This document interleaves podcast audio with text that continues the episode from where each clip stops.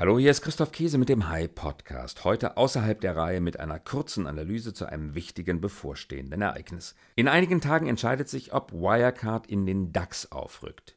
Wenn ja, wird vermutlich die Commerzbank ihren Platz räumen müssen.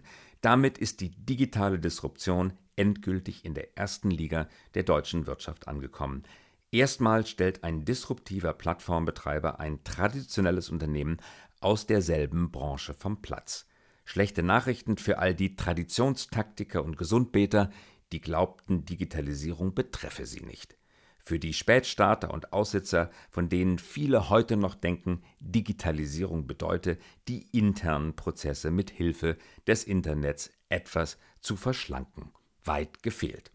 Der Fall Wirecard lehrt uns, Disruption belohnt Radikalität, Leidenschaft, vollständiges Umdenken und vor allem die totale Konzentration auf ein einzelnes Thema.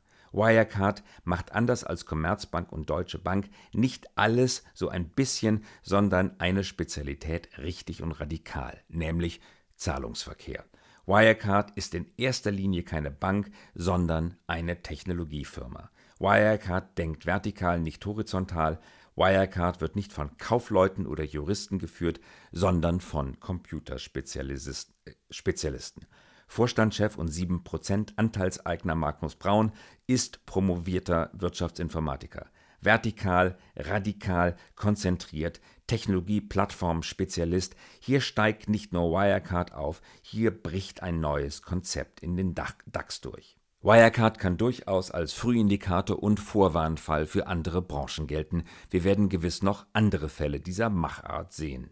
Plattform, Technologie, Vertikalist, das wird von vielen deutschen Traditionalisten immer noch belächelt.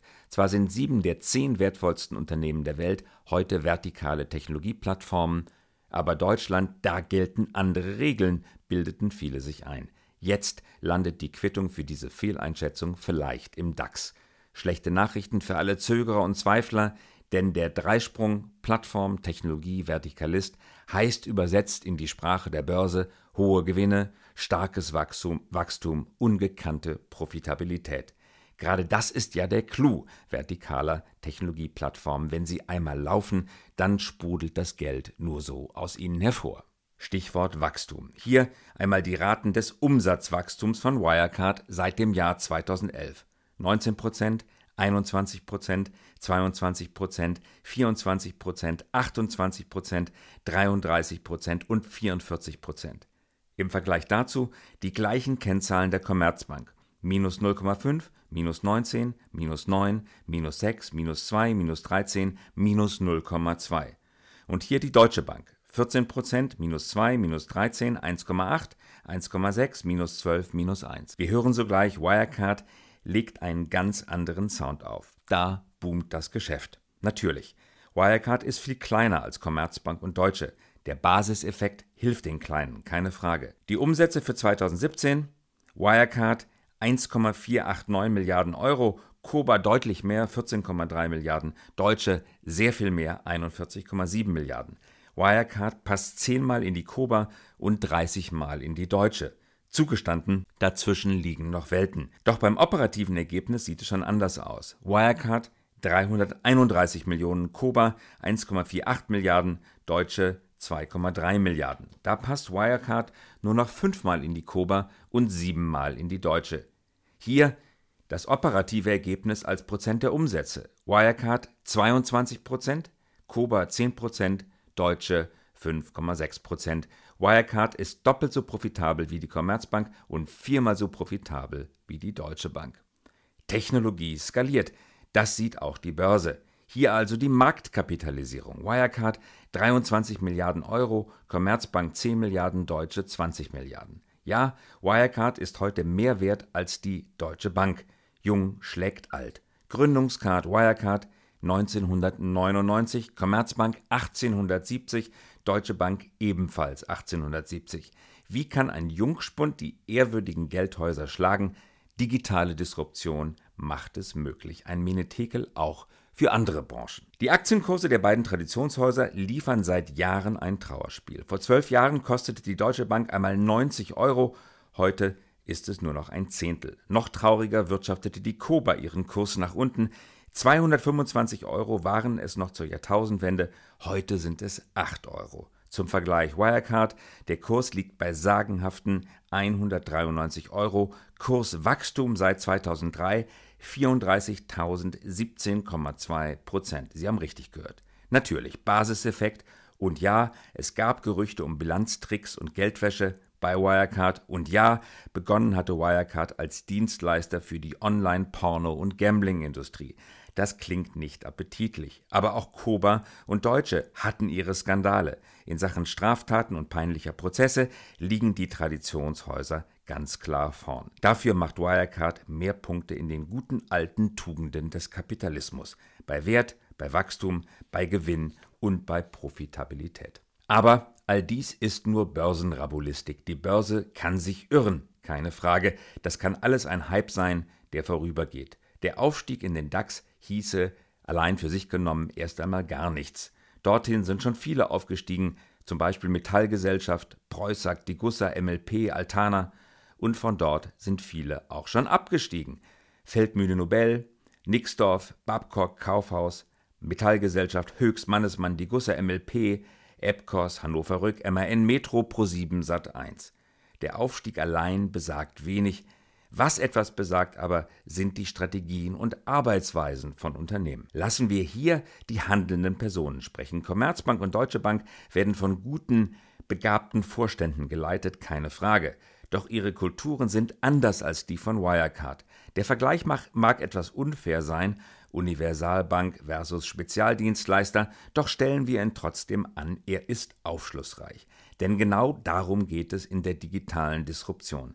Vertikale Technologien schlagen horizontale Universal Universalisten. Deswegen schauen wir, was im Gegenschnitt der O-Töne herauskommt. Wir sehen, der Ton ist anders und in diesem Ton klingt die jeweilige Unternehmenskultur heraus. Der Ton macht die Musik oder in diesem Fall den Börsenwert hören wir zunächst Martin Zielke, den Chef der Commerzbank, bei der Vorstellung seiner Jahresergebnisse 2017. Wir sind kräftig gewachsen, haben die Digitalisierung vorangetrieben und nahezu alle Ziele erreicht, die wir uns für dieses Jahr gesteckt hatten. Kräftig gewachsen, sagt Martin Zielke. Ja, das operative Ergebnis stieg von 2016 auf 2017 um 30 Prozent an, aber im Jahr davor war es um knapp 40 Prozent gesunken. Immerhin 30 Prozent, eine starke Leistung. Der Umsatz allerdings sackte um etwa 0,2 Prozent von 2016 auf 2017 ab. Alle Ziele erreicht, die wir uns für dieses Jahr gesteckt haben, richtig, aber verglichen mit Wirecard waren die Ziele doch relativ niedrig. Für die kommenden Jahre kündigt Martin Zielke eine erfolgreiche Dividendenpolitik an, die Gewinne sollen steigen. Und weil wir vorankommen und weil wir den Anspruch haben, auch unsere Aktionäre an unserem Erfolg zu beteiligen, streben wir für das Geschäftsjahr 2018 wieder eine Dividende an. Hier die Dividende der Commerzbank seit 2008. 0 Euro 2009, 0, 2010, 0, 2011, 0, 2012, 0, 2013, 0, 2014, 0, 2015 2,09 Euro. Martin Zielke ist es also zu verdanken, dass die Börse für die Zukunft wieder Dividende erwartet. Sie erwartet, um einen Analysten zu zitieren, 2,28 Euro für 2018, 3,48 Euro für 2019 und 5 Euro für 2020. Gewinnsteigerung ist eines von Martin Zielkes wichtigsten Zielen. 2018 werden wir hart daran arbeiten, unsere Profitabilität nachhaltig zu stärken. Recht so, der Kurs stimmt, aber man fragt sich, mit welchem Geschäft eigentlich? Was ist der Geschäftszweck der Traditionsbanken im digitalen Zeitalter? Dazu hat Christian Sewing, neuer Chef der Deutschen Bank, vergangene Woche eine vielbeachtete Rede beim Bankengipfel des Handelsblattes gehalten. Hören wir hinein. Wir Banken müssen zuallererst der Risikomanager unserer Kunden bleiben, sei es für Unternehmen, sei es für Investoren oder für Familien, die Vermögen aufbauen und sich absichern wollen. Der Risikomanager für alle erdenklichen Zielgruppen also. Das klingt so nur und vielversprechend, aber ist es auch ein gutes Geschäft? Wie genau wird damit Geld verdient? Welchen Nutzen stiftet die Bank damit für ihre Kunden? Das Konzept klingt etwas allgemein. Man kann sich wenig Konkretes darunter vorstellen. Ja, Konzepte müssen immer etwas abstrakt sein, aber reicht das heutzutage? Christian Sewing beschreibt die Stärken der Traditionsbanken gegenüber den Tech-Plattformen so. Wir bringen etwas mit, was andere Plattformanbieter erstmal gar nicht haben und sich mühsam erarbeiten müssen. Und das ist das Wichtigste, das sind unsere Kunden. Kunden sind wichtig, da wendet niemand etwas ein. Doch auch Wirecard hat Kunden. Christian Sewing sieht das genauso. Althergebrachte Kunden machen noch keine Zukunft. Deswegen zeichnet er die Herausforderung der Branche in grellem Licht. Was heißt das nun für uns Banken? Entweder werden wir ein ziemlich austauschbarer Anbieter von Finanzprodukten, die auf großen Plattformen verkauft werden, einer von vielen Zulieferern in einem sogenannten digitalen Supermarkt, oder wir wollen diejenigen sein, die das Regal mitgestalten. Und Christian Sewing spitzt seine These noch weiter zu. Er beschreibt genau, was man in der Digitalisierung braucht. Den unverbrüchlichen Kontakt zum Kunden. Wer den Kontakt zum Kunden hält, der hat gewonnen. Es geht darum, die zentrale Anlaufstelle für unsere Kunden zu sein, wann immer es um Finanzen im weitesten Sinne geht. Plattformen drängen sich immer zwischen Anbieter und Kunden. Diesen Verdrängungswettbewerb müssen die Traditionsbanken gewinnen, sonst landen sie im Abseits als margenschwacher Anbieter austauschbarer Leistungen. Hören wir uns jetzt Markus Braun an, den Chef von Wirecard, ein Österreicher mit brennendem Ehrgeiz, einer, der in erster Linie nicht an Banking denkt, sondern an Technologie. Beim Pariser Finanzforum hat er Wirecard kürzlich folgendermaßen beschrieben. Wirecard is of course a first generation internet company. In the area of digital payment, we started as a PSP. A PSP connects the last mile between various banking and payment networks and the merchant. Wirecard ist eine Internetfirma. Das ist sein erster Satz. Von Bank spricht er gar nicht erst. Er sieht sich als Digitalfirma. Sie ist mit einem Minimal Viable Product gestartet und hat sich von dort aus weiter vorgearbeitet. Fintechs, auf dieses Schlagwort ist Christian Sewing beim Bankengipfel auch eingegangen. Viele fragen mich immer, ob Fintechs nicht unsere nächste Konkurrenz sind. Ich sehe das immer ein bisschen anders. Fintechs sind unheimlich viel Tech, wir sind mhm. unheimlich viel Fin. Wir mhm. haben weniger Tech, die haben weniger Fin.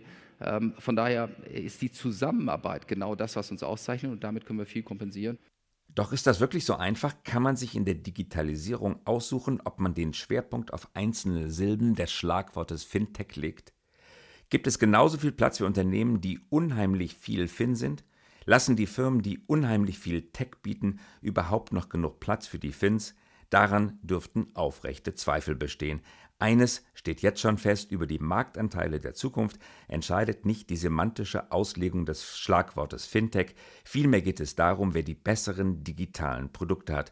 Hören wir Markus Braun, den Wirtschaftsinformatiker, wie er den Wertschöpfungskern seiner eigenen Firma beschreibt. Today we integrated the complete ecosystem of payment. We integrated the complete ecosystem of payment sagt er, darunter kann man sich konkret etwas vorstellen. Das ist ausreichend beschrieben. Da wird sofort klar, was der Nutzen für den Kunden ist und wie, wie Wirecard damit Geld verdient. Weiter geht es mit Browns Produktbeschreibung. And around this nucleus of payment, we have built up a complete ecosystem of value-added services that help merchants in various industries with focused services in the area of risk management, in the area of transaction banking, in the area of loyalty compounding. Value-Added Services, da kommt einem die klingende Münze gleich in den Sinn. Wirecard sitzt am breitesten Strom der Wirtschaft, dem Zahlungsstrom, und schöpft munter Werte mit der Kelle in die eigenen Gefäße ab. Fintech, das ist gar keine Frage mehr. Im Digitalzeitalter sind Zahlungsströme digital. Was Digitales braucht Technologie und wer die Technologie besitzt, der verdient das meiste Geld. Noch einmal Markus Braun, mit seiner glasklaren Vision. So we're an acquirer, we're an issuer and PSP and we integrated all these services in a very innovative way in one digital platform. Integrated Plattform. Diese beiden Schlagworte sind es. Wirecard überträgt all das, was wir von Amazon und Apple gelernt haben, auf die Finanzwirtschaft. Die Traditionsbanken hätten das auch tun können, doch Wirecard ist ihnen zuvorgekommen. Richtig, dass dies die Grundidee des Internets ist. Markus Braun hat sie verstanden. Uh, and I think that's a core idea of internet that uh, uh, a digital platform is built up. In our case, a digital platform that connects consumers and merchants in the area of digital payment. Zugegeben, auch die Commerzbank investiert in Technik. Martin Zielke verspricht das ganz deutlich. Wir sind 2017 noch mal ein Stück digitaler geworden. dank neuer Apps und digitaler Prozesse. Doch was meint er damit? Hier kommt die Beschreibung. Privatkunden können ihre BauFi bei uns jetzt über eine Smartphone-App beantragen und Firmenkunden können online ein Konto bei uns eröffnen. Baufinanzierung über eine App beantragen und ein Geschäftskonto online eröffnen, das hilft bestimmt, doch von Markus Brauns voll integrierter Zahlungsplattform sind solche Projekte meilenweit entfernt. Insellösungen statt voll integrierter Systeme im Digitalzeitalter weiß die Börse, wo sie ihre Wetten platziert. Martin Zielke ahnt das und kündigt Zukunftstechnologien an. Und wir kümmern uns um Zukunftstechnologien wie Blockchain oder Big Data and Advanced Analytics. Das sind echte Innovationstreiber. Und das ist für die Bank enorm wichtig. Gut so, denn genau darum wird es in der Zukunft gehen. Aber jetzt muss auch Geschwindigkeit her. An diesen Themen arbeitet jeder. Ins Kataster der Gewinner werden nur die Besten und die Schnellsten eingetragen. Keiner sagt das so klar wie Markus Braun. I always say it's my main job to bring the company always out, of the comfort zone. We all have comfort zones, also technology companies have comfort zones. And I think we're very good at we never, let's say, are satisfied. We always go for the next thing. Und genau, damit ist auch die Aufgabe des Chefs beschrieben. CEOs müssen ihre Firma an die Spitze der Technologie peitschen. Markus Braun noch einmal. Yes, I think you, as a technology company, you must have it in your DNA to permanently go for the next thing, for the innovation. Deswegen ist es auch gut, dass die neue Generation von Chefs der Traditionsbanken an den Pioniergeist ihrer Häuser appelliert. Christian Sewing von der Deutschen Bank spricht das unverhüllt aus. Dieses Haus hat eine fast 150-jährige Tradition. Wir haben Mitarbeiter, die wahnsinnig stolz sind, für dieses Haus zu arbeiten. Dieser Stolz muss noch wieder mehr geweckt werden. Wir sind durch eine schwierige Phase gegangen. Und Sewing beschwört den Kampfgeist seiner Truppen. Aber wenn Sie sehen, welche Widerstandskraft, welche Kampfkraft in diesem Haus ist, und dann legen Sie ein Quartal hin, wo wir besser rauskommen, als die Analysten erwarten, das zeigt die Kraft der Bank und das macht mich jeden Tag stolz, dort mit voller Kraft zu arbeiten, um das Haus noch besser zu machen. Wer hätte das gedacht? Die große, stolze Deutsche Bank braucht Kampfkraft und Widerstandsgeist gegen Start-ups wie Wirecard. Das wirft lange Schatten. So wird es in vielen Branchen künftig zugehen. Wie tritt man aus dem Schatten heraus? Indem man echten Wert für seine Kunden schafft. Wert in Euro und Cent. Markus Braun noch einmal. I think the big theme is really raising the convergence rate, raising the uh, revenue of our customers, of our merchants, improving the comfort of consumers. Wer sich darauf einlässt, dem winken Reichtümer.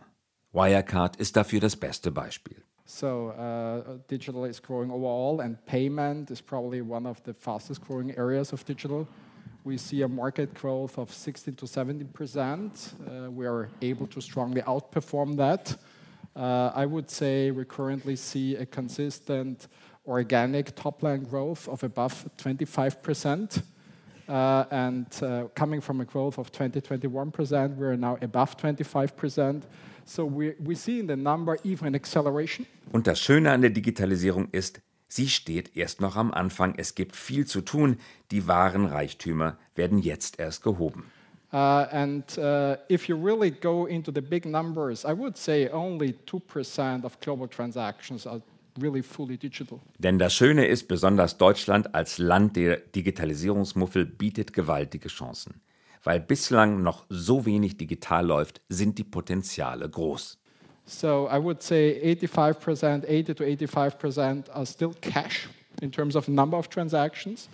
And of the 15% to 20% that are electronic, only about 10 to 15% are fully digital. Die Verheißung ist groß, man muss sie nur noch nutzen. Und das bedeutet, man muss Programme schreiben, Plattformen bauen, Systeme errichten, Abläufe standardisieren, Ineffizienzen beseitigen. Die Zukunft gehört den Technologen. Falls Wirecard in den DAX aufsteigen sollte, dann haben Markus Braun und sein Team das wirklich verdient. Das war der High Podcast. Ihnen einen guten, erfolgreichen Tag.